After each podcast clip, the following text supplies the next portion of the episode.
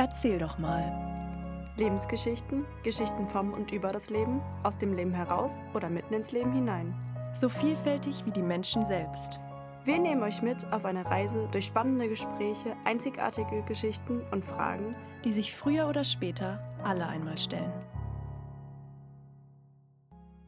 Dafür laden wir jede zweite Woche Menschen ein, die zu einem bestimmten Thema ihre Erfahrungen und Meinungen miteinander und mit uns teilen wollen.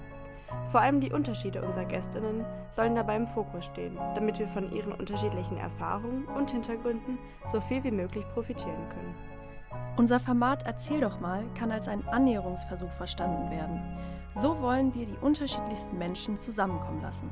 Ob alt oder jung, religiös oder atheistisch, ob mit oder ohne Migrationsvorgeschichte. Wir bieten allen, die ihre Geschichte mit uns teilen wollen, einen Raum der Akzeptanz und Offenheit und laden Sie und euch ein, sich einem Gespräch hinzugeben, das neue Sichtweisen aufwerfen und somit garantiert bereichern kann. Erzähl doch mal soll inspirieren, motivieren, aber auch sensibilisieren.